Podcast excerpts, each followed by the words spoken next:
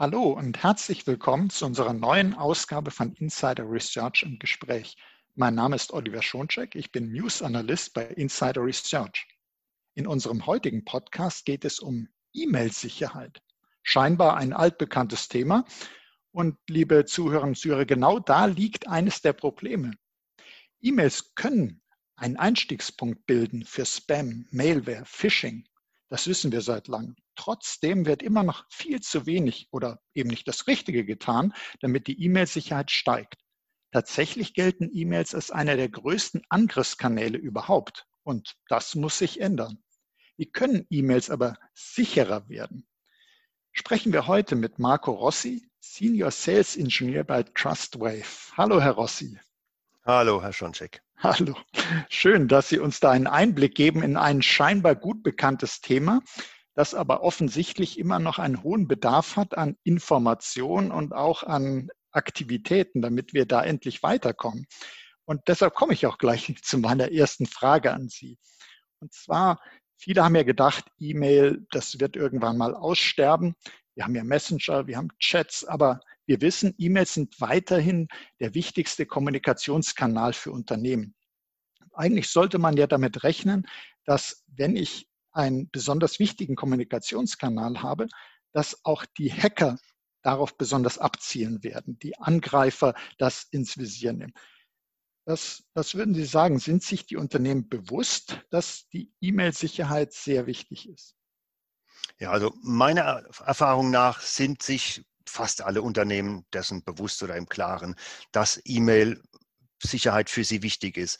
Aber das bedeutet noch lange nicht, dass sie dann auch die entsprechenden Maßnahmen treffen, die dann auch auf dem neuesten oder auf dem Stand der Technik sind, wie man sagt, und nicht aus dem letzten Jahrzehnt oder gar letzten Jahrhundert. Das heißt, Sie sagen, okay, die Unternehmen wissen, E-Mail-Sicherheit wichtig, da müssen wir was tun. Und viele sagen sich, ja und, da tun wir doch auch was. Die Frage ist eben, ist das tatsächlich das Richtige? Ist das nach dem Stand der Technik oder ist das irgendwie alte Technologie, auf die man vertraut und wo man sagt, ich bin sicher, aber in Wirklichkeit ist es Scheinsicherheit. Schauen wir uns mal an, was aktuell für Angriffe erfolgen über E-Mail. Was wären denn da die besonders dominanten Angriffsformen, die im Moment über E-Mail erfolgen? Also die, die meisten Angriffe, die wir heute sehen, erfolgen klassisch, also klassisch im Sinne von, weil es ständig stattfindet, per Phishing. Das sind die Angriffsformen, die man am meisten findet. Mhm. Und äh, Phishing kennen wir ja an sich auch und sagen, okay, Passwortdiebstahl, aber man kann sich ja vorstellen, in der jetzigen Situation äh, wo vielleicht viele auch hingehen und sagen, ich muss zusätzlich Cloud-Dienste nutzen, die ich früher vielleicht gar nicht brauchte, weil da saß ich im Unternehmen, jetzt bin ich im Homeoffice und äh, ich brauche auf einmal viel mehr Zugänge, Zugangsdaten und das macht sicherlich Phishing für die Angreifer auch nochmal interessanter, kann ich mir vorstellen. Und jetzt mal überlegt, E-Mails, wir haben gesagt, ist besonders wichtig für die Unternehmen und eigentlich fast jeder Anwender nutzt E-Mails. Wir sind also alle bedroht, insbesondere durch Phishing. Wäre es dann nicht besonders wichtig, die Nutzer stärker zu sensibilisieren? Oder was sagen Sie, machen E-Mail-Nutzer besonders häufig Fehler? Ja, es ist schwierig für mich, ähm, jetzt sage ich mal, die E-Mail-Nutzer und deren Fehler zu bewerten. Also es ist sicherlich wichtig, dass die Nutzer, im Regel die Mitarbeiter eines Unternehmens aufgeklärt sind und auch ein Mindestmaß an technischem Verständnis ähm, hinsichtlich IT und IT-Sicherheit haben, das zu ihrem Job gehört oder zu ihrem Job passt. Ähm, gerade da, wo die Mitarbeiter mit IT-Geräten arbeiten, ja, da ist es letztendlich, äh, sage ich mal, unausweichlich, dass sie mit dieser Technologie Berührung haben. Aber mhm. Äh, nicht jeder Sachbearbeiter, der am PC sitzt, ist automatisch auch IT-Fachmann. Und ähm, diese Phishing-Angriffe, die sind teilweise so gezielt und so gut gemacht, und dass man selbst durch die Teilnahme an regelmäßigen Awareness-Schulungen und so weiter trotzdem darauf reinfallen kann. Ich bin sogar der gegenteiligen Meinung oder der Auffassung, dass die Verantwortung des Unternehmens darin liegt, sich natürlich und auch seine Mitarbeiter vor solchen Angriffen mit technischen Maßnahmen zu schützen und nicht nach dem Motto zu agieren, ähm, wir führen doch regelmäßig ähm, Schulungen durch, die sind verpflichtend, äh, was letztendlich nur eine, sage ich mal, Verschiebung der Verantwortung auf den Mitarbeiter darstellt. Mhm. Also ich verstehe Sie richtig. Natürlich, wir wissen alle, Sensibilisierung ist wichtig, haben Sie auch gesagt. Äh, aber die Unternehmen sollten nicht sagen, okay, äh, ihr seid jetzt sensibilisiert, jetzt müsst ihr euch darum kümmern und wenn irgendwas schief geht, ich bin raus, ich habe meinen Job getan, äh, sondern man muss eben auch zusätzlich für Sicherheitsmaßnahmen sorgen. Und da wäre meine Frage, was gehört denn neben der Schulung der E-Mail-Nutzer noch zur E-Mail-Sicherheit? Kann man sagen, sowas wie Richtlinien oder E-Mail-Verschlüsselung oder Mailware-Schutz oder Phishing-Filter? Was, was braucht man? Auf jeden Fall braucht man Richtlinien. Weil eine Richtlinie oder Richtlinien sind Ausdruck dafür, dass sich das Unternehmen schon mal Gedanken darüber gemacht hat, welches Sicherheitsziel es überhaupt verfolgt ja, in der IT und wie es dann auch diese Richtlinie umsetzen wird. Und die Maßnahmen, die sich aus so einer Richtlinie ableiten lassen ähm, sollten, die sind meines Erachtens natürlich Malware- und Phishing-Schutz. Ja. Die Frage ist aber natürlich, was ist dafür technisch notwendig und sinnvoll? Das ist immer die große Frage, die sich daraus ergibt. Und wenn man heute äh, sich die klassische Software anschaut, die man gegen Viren einsetzt, dann läuft es bereits unter dem Begriff Malware-Schutz.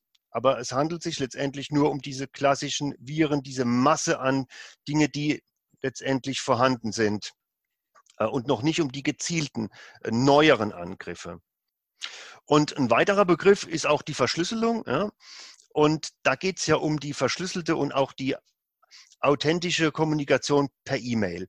Und das ist mit den heute schon existierenden Methoden Ende zu Ende sogar transparenter möglich als mit proprietären ja, Methoden oder Messenger-Dienste, die ja für sich eher abgeschlossen sind und kein standardisiertes Verfahren verwenden. Mhm.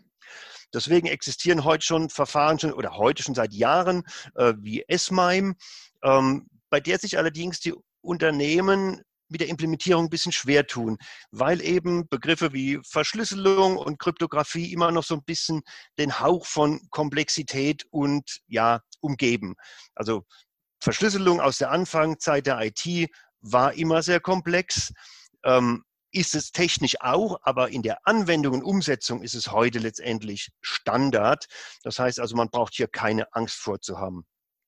Und in dem Zusammenhang Verschlüsselung und Kryptographie ist vielleicht noch ganz gut zu erwähnen, dass es schon seit Jahren Möglichkeiten sogar gibt, dafür zu sorgen, ähm, um sich und auch andere vor Missbrauch im Bereich E-Mail zu, äh, zu schützen. Ja?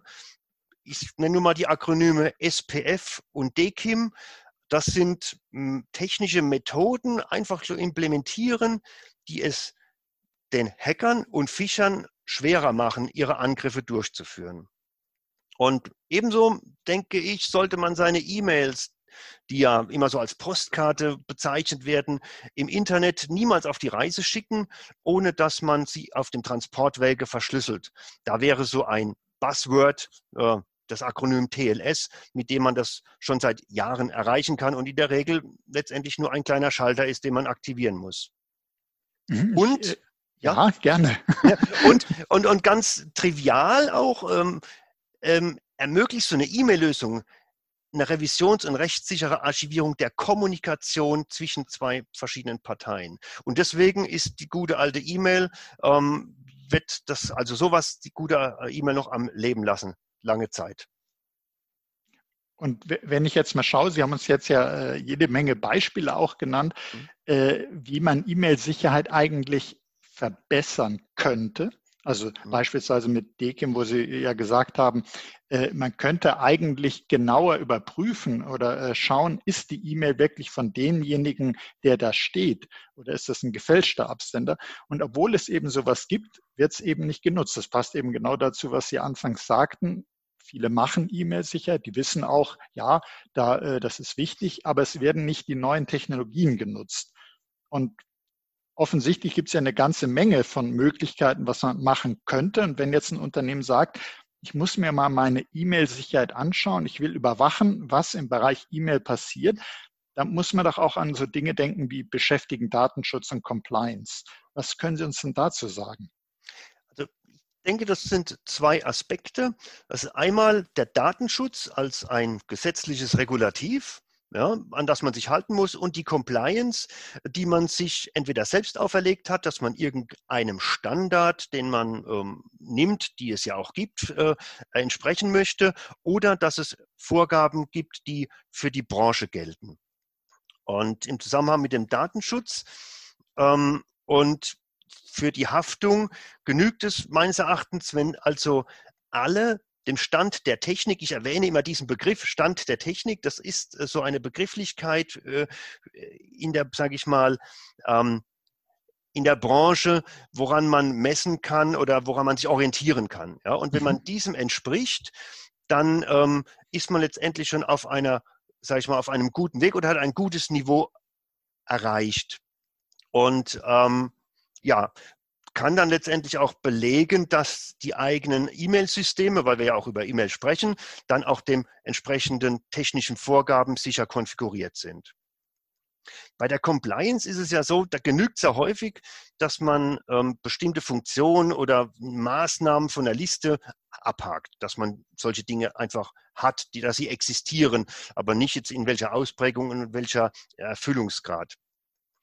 Oft kommt die Liste von einem selbst. Ich sagte ja, man kann sich selbst äh, solche Regeln äh, nehmen äh, und für sich entwickeln. Dann ist natürlich fragwürdig, wenn man seiner eigenen Compliance, also wenn man dem entspricht, das kann man ja relativ niedrig auch einordnen. Oder wenn es von Dritten kommt, beispielsweise von einer BaFin, äh, gerade im Finanzsektor, dort muss man auch compliant sein zu den Regeln, die diese Behörde einem gibt. Und dort sind dann natürlich auch ganz konkrete Dinge drin, die dann auf diese E-Mail-Sicherheit äh, zurückzuführen sind. Und jetzt zum Thema Überwachen, womit man ja immer so mit dem Datenschutz seine Schwierigkeiten hat. Eigentlich ist es ein automatisierter Prozess. Ja? Das ist wie das ABS. Ähm, das greift ja auch nicht irgendwie ein, sondern es gibt, ist ein klarer Punkt, wann es eingreift. Es überwacht in dem Moment nur ja, das Fahrverhalten des Fahrzeugs oder die Reifenbewegung. Mhm. Erst in dem Moment, wo es ein Ereignis gibt, ja, ähm, letztendlich muss ein Mensch interagieren und da spielt dann der Datenschutz eine Rolle. Das heißt, da muss der Administrator, der Analyst, wie er neuer-deutsch heißt, dann in die Daten reinschauen und gucken, handelt es sich tatsächlich um eine schadhafte E-Mail, um einen Angriff oder nicht. Ja, und da, wie gesagt, kommt das Thema Datenschutz halt zum Tragen. Und da man hier, wie gesagt, ähm, die E-Mail als Ganzes analysieren muss und nicht nur, ähm, sage ich mal, die technischen Parameter, sondern unter Umständen auch den Inhalt. Gerade wenn wir auch äh, über das Thema Phishing sprechen, wo ja mit persönlicher Anrede gearbeitet wird, ähm, da muss äh, letztendlich direkt reingeschaut werden und es ist alles ersichtlich. Mhm. Weswegen man überlegen muss, was ist wichtiger?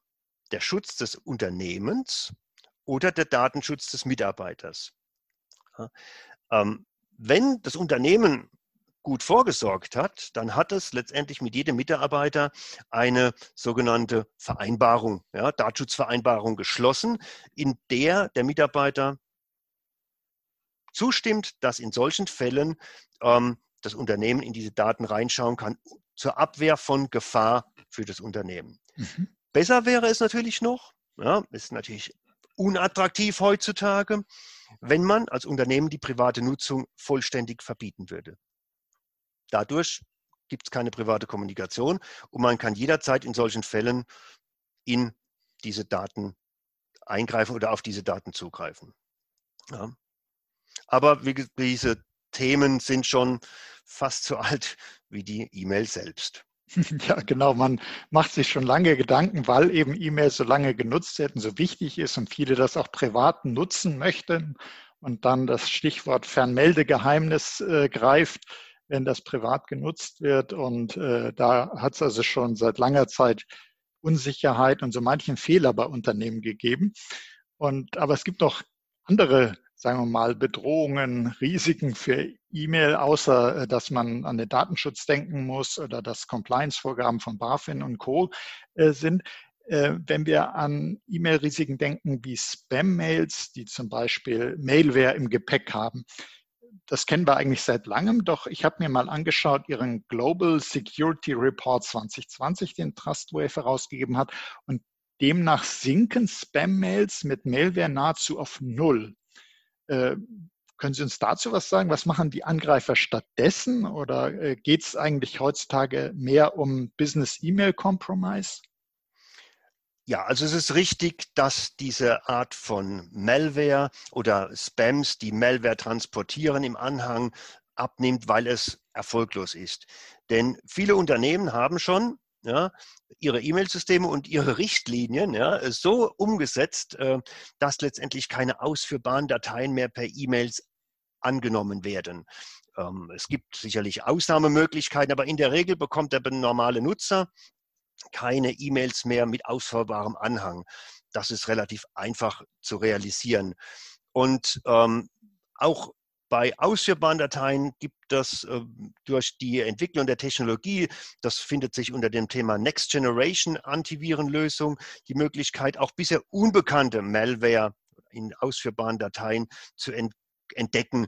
Und damit ist letztendlich ähm, ja, die Erkennungsrate immens gestiegen, sodass es für die Hackerle einfach unattraktiv ist, diesen Weg zu beschreiten. Deswegen geht man oder gehen die Hacker, die Angreifer den Weg des Phishings oder auch des Spear-Phishings, also des Speerfischens als populärste Variante. Und wenn wir uns das normale Phishing anschauen, das ist eher so die breit angelegte Kampagne, wie der Name schon so ein bisschen sagt, Phishing, Fischen mit einem Netz ausgeworfen und da wird einfach alles eingesammelt, was man bekommt. Jeder, der draufklickt, dessen Daten werden abgegriffen, ob es Sinn macht oder nicht. Ähm, oder aber auch dessen Daten werden verschlüsselt. Ob er jetzt endlich ähm, in einem Bereich ist, wo es auch um Menschenleben geht, wie in Krankenhäusern, was wir hatten, oder nur in Industriebereichen. Und bei dem sogenannten Spearfishing ist es gezielter. Die Angreifer, die geben sich sehr viel Mühe, ihr Gegenüber davon zu überzeugen, dass sie etwas in ihrem Sinne tun. Und dieses Tun kann sich im einfachsten Fall darauf beschränken, dass Sie auf einen Link in der E-Mail klicken, hinter der sich dann der eigentliche Schadcode verbirgt. Oder in der zweiten Stufe, also so Stufenmodell ist das Ganze im Angriff. Und auf die Art und Weise bekommen dann die Angreifer diesen Zugang zum System desjenigen, der geklickt hat, und können sich von dort aus im Unternehmen dann weiter bewegen. Das ist dann dieses berühmte Lateral Movement, wo man dann versucht, in andere Bereiche einzudringen, um dort Informationen abzugreifen. Sehr spannend wird es dann, und dann kommen wir zu dem Thema Business E-Mail Compromise oder C-Off-Fraud, wenn diese E-Mail nichts enthält, also nur Text, mhm. ja, dass der Empfänger sozusagen annimmt, die gegenüberliegende Person kennt ihn oder ist mit ihr bekannt. Das heißt also, diese, dieser Angreifer hat sehr viel Informationen über sein eigentliches Ziel und formuliert es auch so, dass der Empfänger Dinge tut, ohne möglicherweise nachzudenken oder am besten noch mit Dritten äh, zu kommunizieren. Ja, das hat dann weniger mit Malware und Hacking zu tun. Das ist dann einfach dieses, wie gesagt, Sea Offroad. Es gab da in den letzten Jahren in Deutschland ähm, ein paar unglückliche Beispiele, wo auf die Art und Weise 20 Millionen Euro verschwunden sind. Und ähm, da genügt es schon, wenn der Angreifer zu einer anstehenden Transaktion einfach die Zahlungsdaten ändert, dass er sagt, wir müssen jetzt für diese Transaktion ähm, einfach ein anderes Konto verwenden.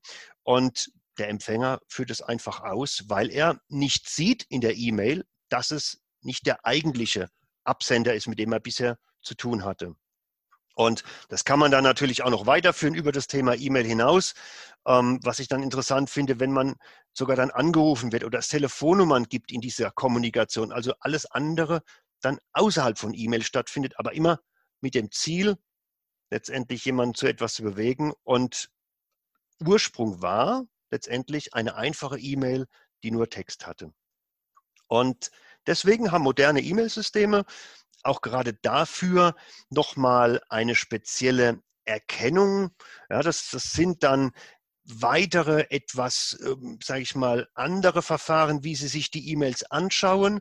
Deswegen muss man auch als Empfänger in der Liste stehen. Also der CEO, der CFO steht dann in dieser Liste von Empfängern, für die die angewandte Technologie etwas, sage ich mal, genauer hinschaut oder ähm, ja, was natürlich auch dazu führen kann am Ende, dass es vielleicht auch einen Fehlalarm gibt. Ja, das ist natürlich unangenehm, solche False Positives und störend, aber ich glaube, es ist in dem Zusammenhang gerade für die äh, Entscheider oder die Personen, die hier betroffen sind, besser das eine oder andere Mal sowas in Kauf zu nehmen, als dann doch Opfer von so einer Attacke zu werden.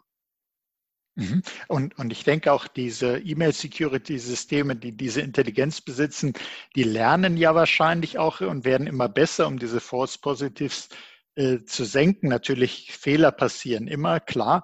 Und wenn es um solche Summen, Sie sagen 20 Millionen sind zum Beispiel verschwunden, dann äh, sollte es einem schon recht sein, wenn mal äh, im Monat vielleicht drei, vier E-Mails als verdächtig markiert werden, wo man nochmal genauer hinschauen soll und äh, wenn es denn überhaupt zu viele sind und es stellt sich nachher heraus, äh, es war false positive, stattdessen könnte einem passieren, dass vielleicht nur eine durchschlüpft und dann hat man gleich diesen 20 Millionen Schaden. Also ist ein heikles Thema und wir sehen, E-Mail-Sicherheit ist sehr, sehr vielschichtig.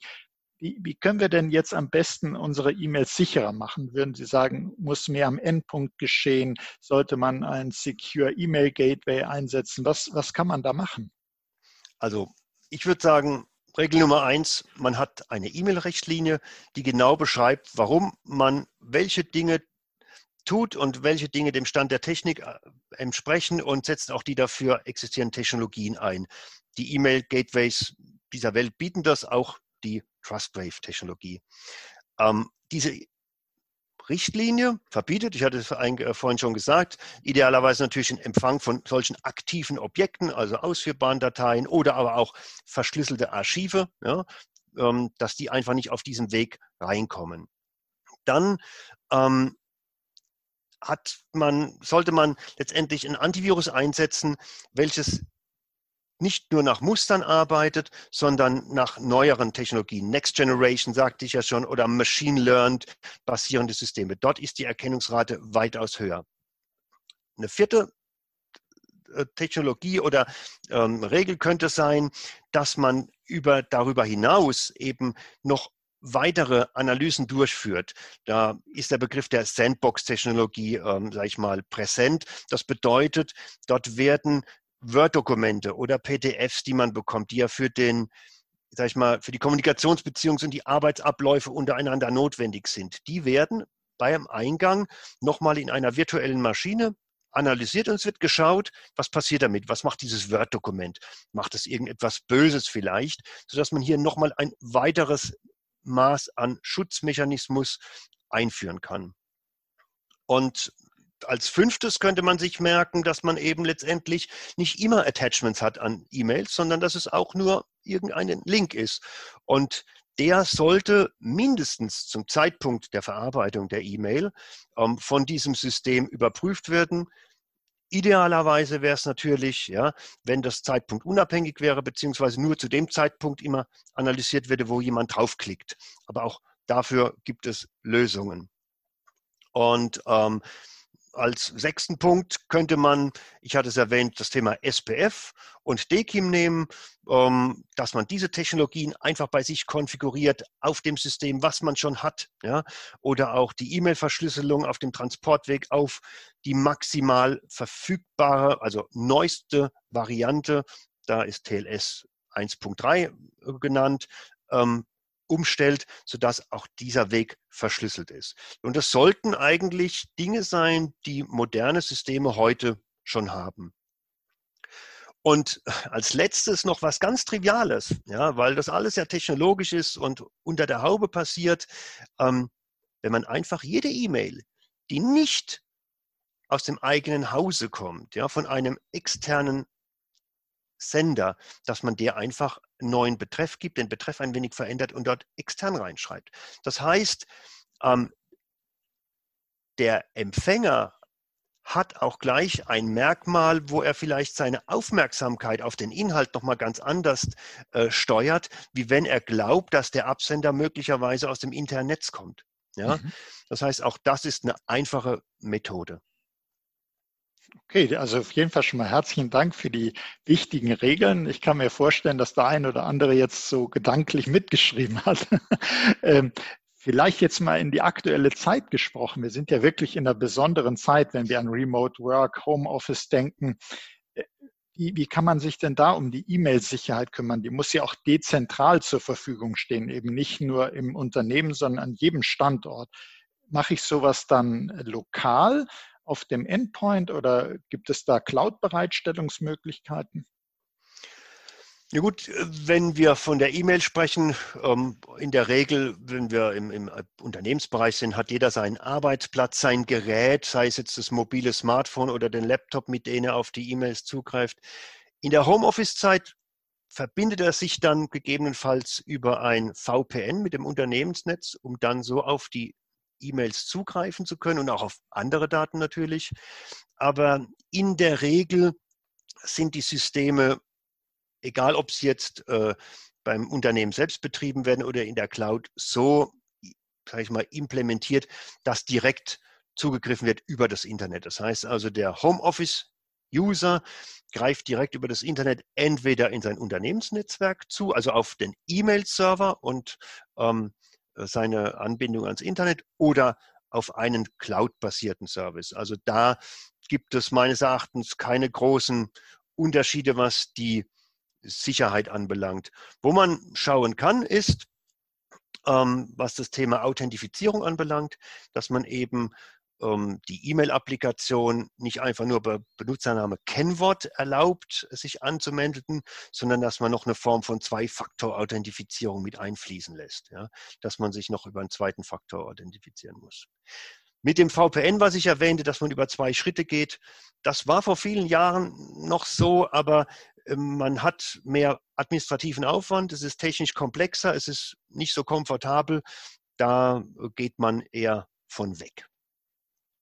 Mhm. Und äh, was man, äh, Sie haben ja schon gesagt, Zwei-Faktor-Authentifizierung könnte dann sinnvoll sein, also dass nicht irgendjemand die E-Mails abrufen kann, der zufällig das Passwort kennt, äh, wenn man dann im Homeoffice an den Rechner kommt oder äh, in Zukunft, wenn wir wieder unterwegs sind in der Hotellobby, weil einer sich gerade weggedreht hat. Und was man sicherlich überhaupt nicht tun sollte, ist das äh, E-Mail-Kennwort äh, zu speichern, auch wenn es bequem ist, wenn man das System anmacht, dass die E-Mails gleich reinrauschen. Äh, davon ist natürlich erst recht abzuraten, klar. Ähm, wenn wir jetzt mal anschauen, E-Mails können ja auch genutzt werden, um Daten auszuschleusen, also sogenannte ungewollte Datenabfluss. Und das ist ja auch so ein Thema für den Datenschutz, über den wir vorhin auch schon mal gesprochen hatten. Also, dass jemand unerlaubt Daten nach außen bringt. Können Sie da uns sagen, was man machen kann, äh, wie man da E-Mail besser schützen kann? Ja, wir haben ja gerade die, die, die Themen, die ich angesprochen habe, sind ja alle eingehender Schutz. Ne? Beim Ausgehenden ähm, ist auch da wieder natürlich die Frage, gibt es eine Richtlinie, die beschreibt, was man raussenden darf? Auch hier kann ich gegebenenfalls einschränken, dass E-Mails keine Anhänge haben dürfen eines bestimmten Formats um den Abfluss zumindest an, in, in einer groben Form zu kontrollieren. Wenn es allerdings um Inhalte geht, ähm, dann muss man in die Dokumente reinschauen und ähm, Microsoft bietet da beispielsweise mit seinem Digital Rights Management eine Möglichkeit an, die die Dokumente ähm, verschlüsselt.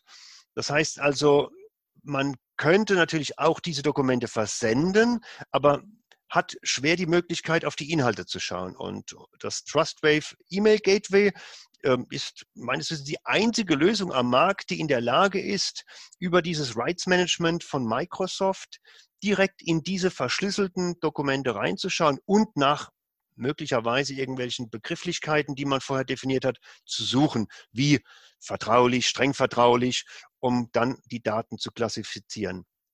Das mhm. Thema Datenabfluss und DLP, also Data Loss Prevention, an sich ist, ähm, ich sag mal, eine Disziplin für sich. Ja? Und ähm, E-Mail kann dann helfen, aber ähm, ist jetzt nicht das äh, schärfste Schwert, äh, ja, das es dafür gibt. Klingt auf jeden Fall spannend, dass da auch die Möglichkeit gibt, wenn jemand versucht, über E-Mail was auszuschleusen und vielleicht sagt sich der eine oder andere, der jetzt das gehört hat, das würde man gern mal ausprobieren. Kann man denn das TrustWave Secure E-Mail Gateway auch mal testen?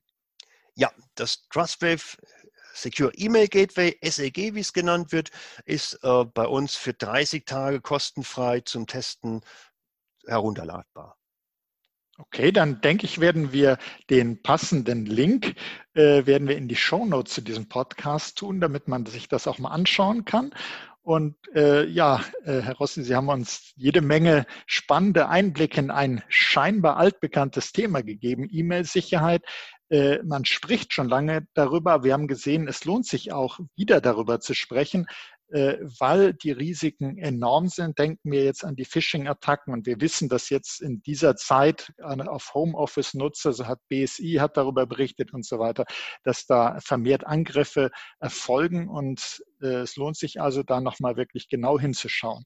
Und deshalb danke ich Ihnen herzlich, Herr Rossi, für den spannenden Einblick in die E-Mail-Sicherheit. Und äh, herzlichen Dank auch für Ihr Interesse, liebe Zuhörer und Zuhörer. Seien Sie auch das nächste Mal dabei, wenn es heißt Insider Research im Gespräch. Das war Oliver Schoncheck von Insider Research im Gespräch mit Marco Rossi von TrustWave. Herzlichen Dank, Herr Rossi. Gerne.